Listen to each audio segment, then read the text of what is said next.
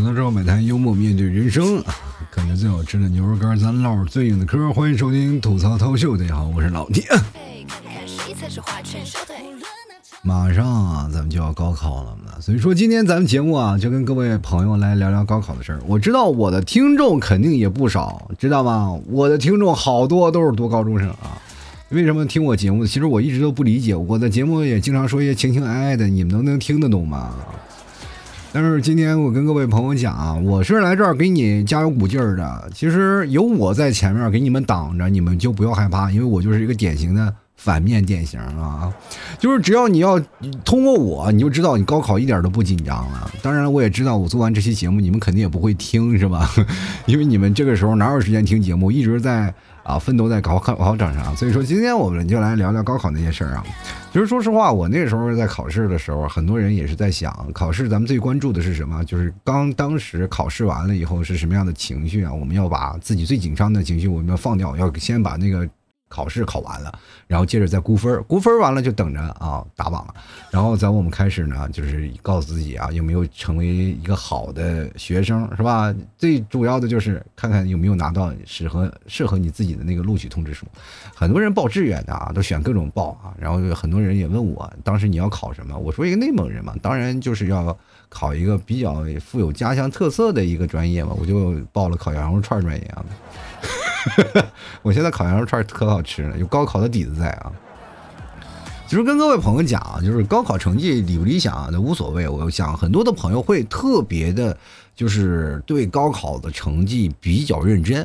你们去想啊高考成绩，他们可能会印证于这几年啊，你学习奋斗的一次小考核。当你真正成为了一个。考生之后呢，你会发现啊，考试这个东西其实真的并不重要，重要的是结果，结果好了就可以了。但是结果不好的话，那你就挨顿打，其实也没什么事。当然了，现在很多人家长就没有说让你挨打的事儿，只是感觉你自己有点痛哭流涕的感觉，这几年都白念了。但是我跟大家讲，没有事儿啊。当如果你落榜了也没有关系，再再重新再来，真的不怕。千万不要因为这个考不好就离家出走啊，或者搞一些真的是让人觉得脑子有点脑残的事儿，真的没有。高考只是你人生的阶段的一个分数而已，仅仅是一个分数而已，就是你考大学的那个门槛儿。命运你不能让它决定了你未来的命运，对吧？你说啊，我高考考不上大学了，我就不行，大不了咱从头再来，再重新考，对不对？我有个朋友就是啊，他高考考了两年不中啊，就是真的是考两年不中，就后来两本两级从高一重新读，考上大学了，真的不一样。然后当然你作为一个男生的话，我觉得也是有很多的优势。其实真的你要考大学的话，你会突然发现男生要比女生真的优势有很大的优势，因为很多男生你要知道你要会做菜会加分的嘛，就很多人就以高很强烈的那个生存愿望，还有很。棒的这个炒菜的技巧，然后考上了蓝翔技校啊。其实有些时候高考确实有点难啊。你看现在我就奇奇怪了，现在高考就不能你整一个什么呢？就是整一个活动吗？对吧？就找个周年庆也行，是吧？考个一百分送两百是吧？考两百送五十是吧？这样这保送了不就啊？其实我们应届的很多的考生，其实面对很多考卷，真的确实很难了。包括现在很多毕业的人啊，你再看啊，就是他们现在做这个卷儿，都觉得有点做不起来了。你说让他们重新再来一次，他们都有点怀疑曾经是怎么考上大学的。我跟你讲，真的特别难啊！就是包括现在很多的人，比如说第一次考试，就是像今天我们要第一次考试完了，作文啊。首先是肯定会被大家津津乐道的。你一看啊，每一年就只要考完试了以后，那大家都在那儿，不管是老的少的，就开始研究那作文题目啊，就开始看全国榜啊、全国卷啊、浙江卷啊，反正江苏卷，反正都是要考那个，看一下这个题目到底怎么样，特别难，大家都讨论特别多。你看热搜，往往只要第一天考试完了以后，那个热搜。肯定能占啊四五个啊，到时候五六个都甚至有好多，是吧？都是说这作文的事儿，最关注的作文题目，为什么呢？为什么大家都一起考讨论这个高考作文，而不是数学物理？因为我们不会嘛，我们会的也就是个作文了，是不是？我跟各位朋友讲啊，就别说这个作文这个事儿，其实它就真的引发出了一个现实社会的问题，就是你看你作文写得好，你长大以后就不一样了，对不对？你长大以后就不会像我们一样，就是在家里待着。如果你作文写得好，你就完全可以做节目呀，对吧？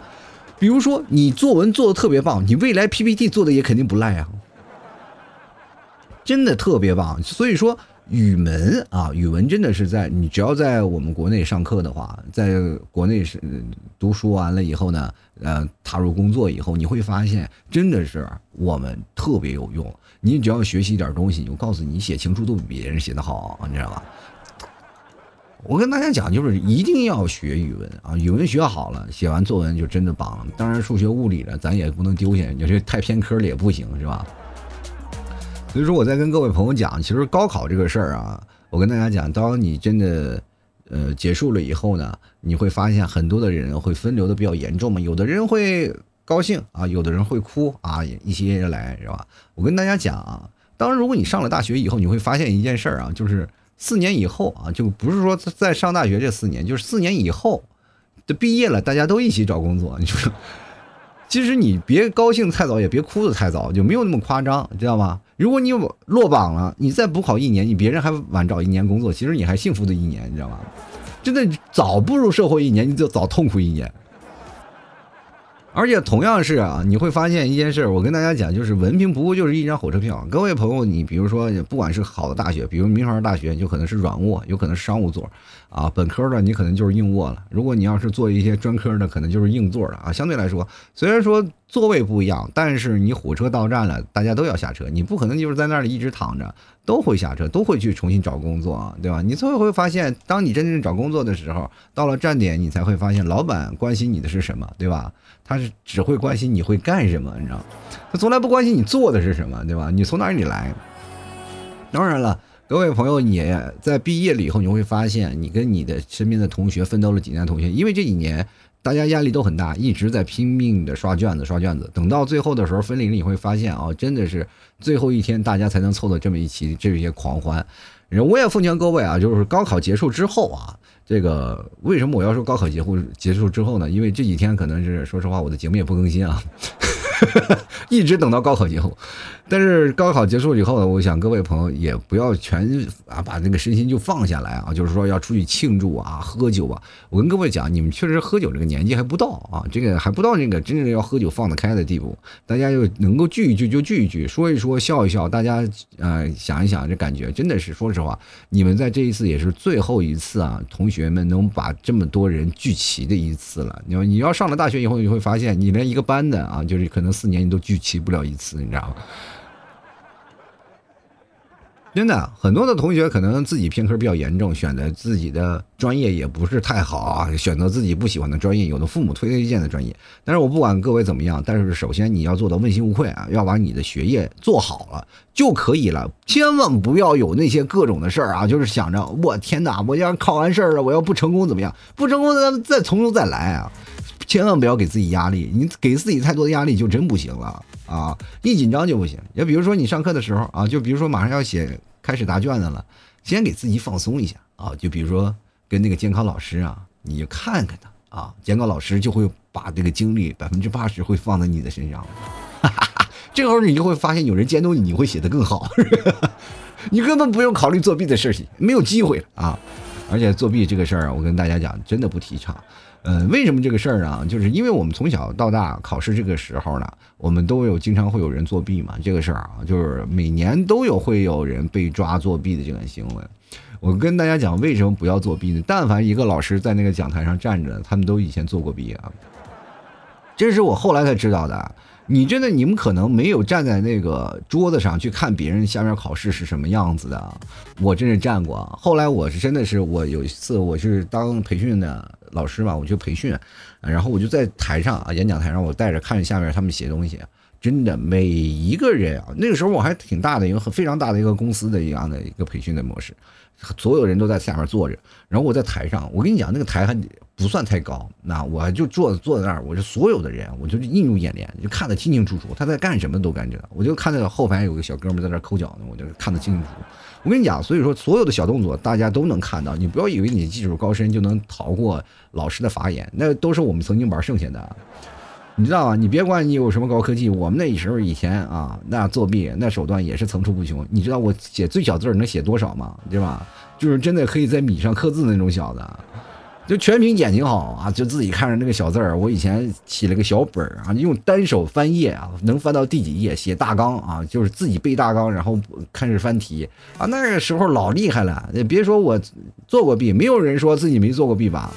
也有啊，但是少，但是肯定都有多少多多少少都有人做过弊啊，心里。但是知道作弊的时候呢，大家都能看到你。你到时候上学的时候，为什么老师让你作弊？那就是差不多睁只眼闭只眼啊。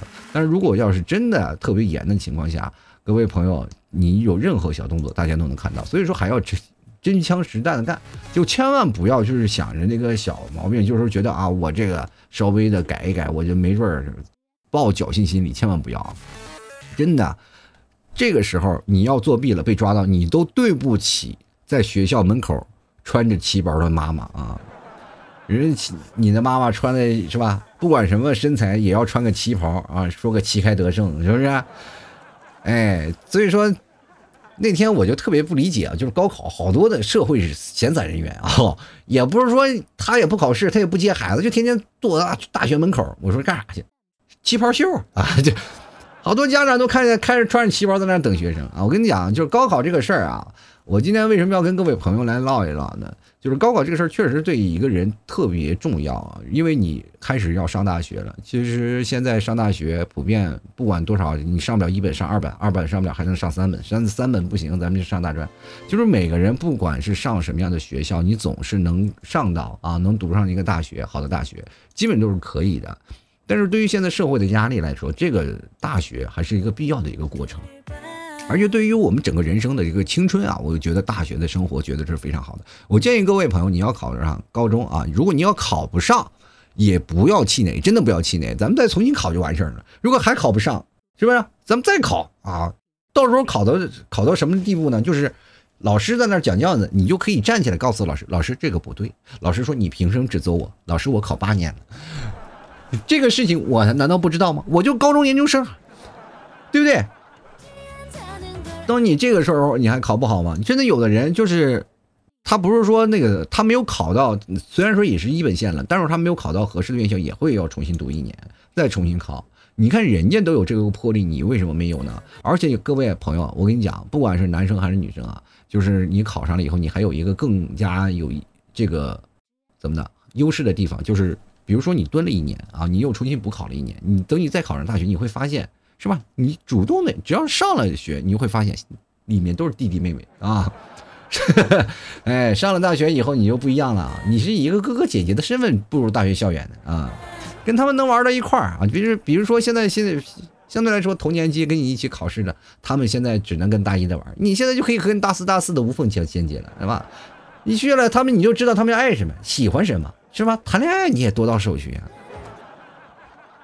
所以说啊。高中上大学，我跟大家讲，是真的很必要的一个过程。你千万不要以为啊，我不上高中，我不上大学，我还好。前面有个段子，我不知道各位朋友说没说过啊，就是说，如果说一个人高考完了以后，然后上了个大学，长了上了一个非常合适的大学啊，然后呢，毕业了以后呢，就可以正式考公务员了，看这些东西。但是有的没考上的，就觉得非常羡慕他们嘛。如果要是他们也考上了，也能当一个。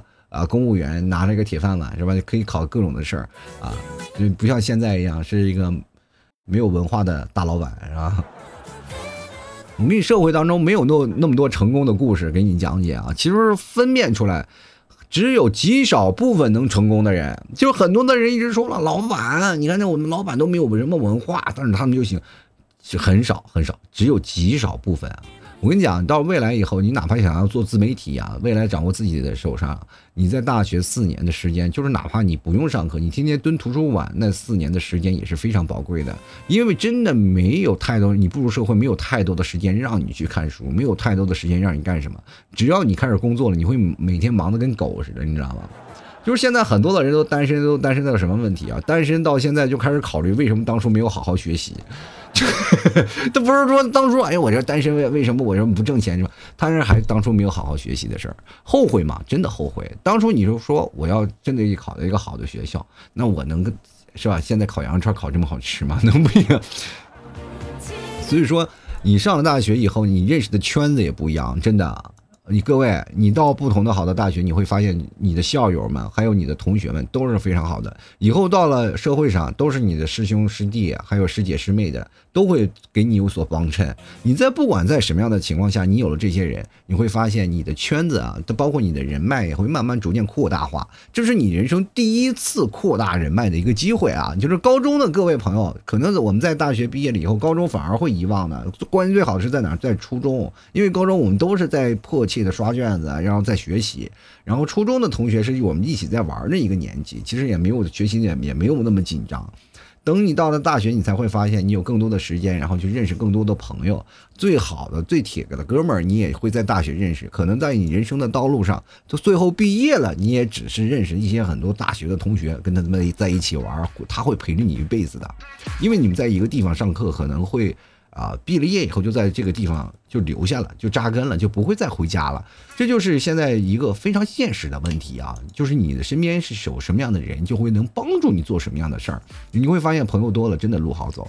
呃，所以说大学为什么说呃是你踏入人生当中的一个必要的一个经过的一个台阶呢？就是现在很多的，我跟大家讲，就很多的公司啊，或者是一些地方。都要你的文凭的，这是真的，肯定是必须要的。你不要以为高中考不上了就很难过，而且大家高高考完了以后呢，就会很兴奋啊，就崩溃啊，大家都疯狂去撕书啊，把题书全撕了，把书全扔了。我跟大家讲，千万不要，因为没准明年还要用啊。高考了以后呢，当然也可以，很多人啊，就是为了跟对方好一点，是吧？两人报同样的专业，也不要，也不要拿自己的未来。然后去真的去赌啊，就是说啊，你比如说你在高中结识了个女朋友，你的初恋是吧？那我要给你考同一所学校，然后我学习好了，我自己降多少分，我给你考同一所呃同一所学校，不要这样，真的不要这样。有好多人真的以高分的成绩考到了蓝翔技校也不一定啊。所以说你这个事儿还是要自己做主。你当你到了大学，你就知道什么叫见异思迁了，是吗？什么叫喜新厌旧了？当然，这个事儿啊，我跟大家讲，只有到了你上了大学以后，你才知道能做一些自我的决定、自我的认知啊，你真正开始独立的生活。所以说，真的，你上大学，它是一个让你平稳过渡的一个阶段。如果你真的是高考失利了以后就开始步入社会了，说实话，对你来说是一件比较残忍的事儿，因为你要过早的面对独立这件事儿。当你面对独立的时候，就代表了你有更多的心智不成熟，然后面对很多的事情，你就要去解决，这是最害怕的一件事儿啊。因为你不懂事儿，或者是你不经事儿、少不经事儿，然后经历这些事儿的时候，你不知道该怎么处理，往往会得罪很多人，往往也会得罪自己，也会做出一些傻事儿来。这样的事儿其实到最后反而得不偿失。包括工作的事儿，你也不敢跟老板说这个说那个，是吧？说工作老板还着急克扣你，都得很麻烦。然后，但是你要是上了大学以后呢，就会。比较平稳的过渡，然后到了大四的时候，你还有实习的机会，然后更多的时间，你还对未来的方向，因为你身边都是这样相同专业的同学，对彼此未来的方向还是比较认知的啊，有认知的态度比较好。就比如像你们替嫂，他们考试了以后呢，呃，毕业了以后，他们所有的同学几乎所有的方向都是在同样的一个方向，因为他学土木工程的嘛。然后你我他们同学一聚会的时候，然后我我也去了嘛，啊，一看一堆戴安全帽的来了。就整个西安在建筑行业里都有他的同学啊，各个行各业的，甭管是在哪儿，只要是啊，要不然那个是在那个工地，要不然是那个在那个水库，反正哪儿都有啊。反正不管在哪儿，你只要学会了这些东西，你会发现你身边的同学在这个圈子里会逐渐扩大。你回到那里，他总会能帮助你一些什么。高考是人生必须要经历的阶段，但是它也是你真正开始人生第一次做主自己人生的第一个阶段。我真的啊，你可以改变自己的人生。高考失利了，不要怕，重新开始。这也是我今天想表达的思想。不要害怕失败。如果你这一次躲了，然后下一次你失败，你还会躲吗？还会躲。你永远都躲，躲来躲去，最后躲的你无处可躲，可怎么办？所以说，还是要保持一个积极向上的心态啊。高考的时候放松啊，你考得上也行，考不过也罢，咱们到到时候再从头再来。其实。我们验证自己的生啊，验证自己的生活的方式，其实有很多，非常多，有各种各样的生活，多姿多彩的人生。但是我跟各位朋友讲，我们这一代跟你们这一代不一样啊，因为八零后和九零后这一代，我们考不上大学的话，我们还有很多选择，因为我们生在时代的发展，就是哪怕你没有读上大学，但是你仍然有可发展的机会。但是对于现在的孩子来说，他们显而有点儿，因为我们现在从一个量的地方也开始走向一个转质的一个地方啊，所以说，如果你们还是刻意的说是啊，我们还可以不要上高中，我们还要在啊，可以选择自己人生，反而到最后你们还越来越难，因为你们现在的生活反而挺难了，找工作也挺难找的，压力也很大，所以说，我觉得这代孩子人啊比较难，真的这比较难。然后再往后的孩子会越来越难。我希望你们要加油加油啊，好好上大学，对不对？毕竟说实话呢，四年的学校宿舍怎么也比在外面租房子便宜啊！真的啊，你住了宿舍的时候，你才能感觉到那种生活呀，真的是让你有真的疲惫不堪啊！你能第一次体会到，然后宿舍隔壁那个上铺打呼噜啊，下铺。在那跟你玩，你因为你到了宿舍里以后，大上了大学的生活，我给你重景一下，你会发现有很多种人生。第一种人生是有一种东西叫做网吧啊，哎，你到学校里那个坐的，就每个人打游戏啊，那坐的跟网吧似的。还有一种学校的那个宿舍呢，那叫做什么艺术生产基地啊，大家都是弹着吉他，然后唱着不同的乐器，然后唱着歌，然后在这里有相同的爱好。还有一种宿舍呢，就是全武行啊，宿舍里谁也看不过谁，天天这个打这个，那个打那个，真的有。然后这个还有一些宿舍呢，你要相处好了，有自己的相处之道啊，朋友之间关系特别好。我们以前那个宿舍那个关系真的其乐融融，超级啊！这个我不仅仅是我们宿舍里人关系好，然后别的宿舍来我们宿舍里的关系好，而且因为我们这个宿舍啊，说实话来的人特别多，就每天我们的宿舍就跟什么似的，就是那个城门一样，就是几乎要会很多的人的宿舍的人都会跑过来啊，跑过我们宿舍来。然后进宿舍呢，我们人太多了嘛，没办法，我们就有要求嘛，就一人要掏五毛钱啊，来来这里看。那个时候我们钱还挺值钱的呢，因为我们宿舍说实话，确实是也是全宿舍里啊最穷的一个宿舍啊。那时候父母啊就没有钱，你知道吗？父母没有钱，就是为了让你上大学，基本都是什么砸锅卖铁。你知道过去有句话就说砸锅卖铁要让你上的上学校。就那个时候，父母是砸锅卖铁让我们上去的啊！我们这一个个在那里生活费其实极少的，只有几百块钱啊。因为那时候父母没有把烟算进去嘛。后来学坏了，然后在那个时候呢，我没有办法，就饿着吃不上饭了。那个时候都啊，实在是没办法了啊，我们就只能让我们很多的朋友们来接济嘛啊，就所以说他们来我们宿舍里头玩，然后给五毛钱，然后进我们宿舍，然后我们宿舍里有很多的项目嘛，比如说。看电影啊，啊，一堆人围在那里啊，围在我们电脑前面看电影，因为我们有很多奇啊奇怪的收藏癖好，啊，这个我就不说，你们大概都懂啊。还有一种就是我们有一个望远镜，啊，但凡看望远镜都要收费啊，啊，基本都是这样的啊，大概都是这样的事儿。我们以这样的方式活了两个学期，后来发现活不下去了啊。对付这个对面宿舍楼老拉窗帘，确实是影响了我们的生意啊。后来我们就怎么办呢？就是别的宿舍呢都是其乐融融，都是上学，都是好办法的，就是感觉我们到我们这宿舍就感觉一堆要饭的去了啊。但是为了这样的生活，我们也是啊竭尽全力的去学习啊。就是每个图书馆我们都占座啊，就是帮一个学生占座呢，然后一块钱啊。真的，你在大学四年，你会发现在图书馆，你会发现很多很多浪漫的事儿。学校图书馆是一件非常好的事儿。当你到了高中啊，你每天都是在老师在教你啊，刷卷子，在写那个画考点，在今年抓各种考题。所以说这个事情是非常枯燥的。但是到了大学不一样啊，你会有什么？会有读书的机会，你有更多的时间去图书馆去看各种文献的东西。然后你要写论文，写这些东西，你。都需要慢慢的一点点去研究啊，然后你还可以找到相同爱好的同学跟你一起来，对吧？大家也不要老是觉得上大学就搞对象啊，这个谈恋爱可以正儿八经的，没有啊！上大学真的是让你学习很多的知识的，哪怕一些成人的知识。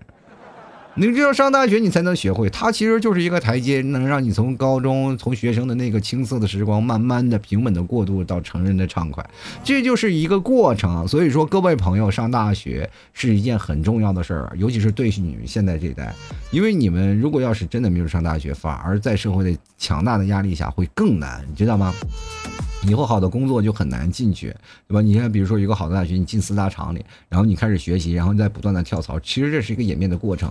而且我们上了大学以后再进入工厂的机会，其实现在有一些鸡汤啊，就跟大家说啊，说你上大学就是制造一些平庸的人，然后去工作啊，这样的是一件事儿啊，就是说你只有平庸了，你才会去选择工作。但是我跟各位朋友讲，如果你不选择这件事儿，你连平庸的机会都没有。知道吗？你真的没有平庸的机会。你首先你让自己平庸，你才有资本，然后去做别的事情，知道吗？就是现在，如果要是你没有平庸这件事儿，你就只能去赌博，你用青春去赌明天，赌好了行，赌不好了，真的就是一下就翻不了身。这是现在我们社会面临的非常现实的压力啊！你不要说现在很多单身的，那好多说实话呢，都是压力逼的啊。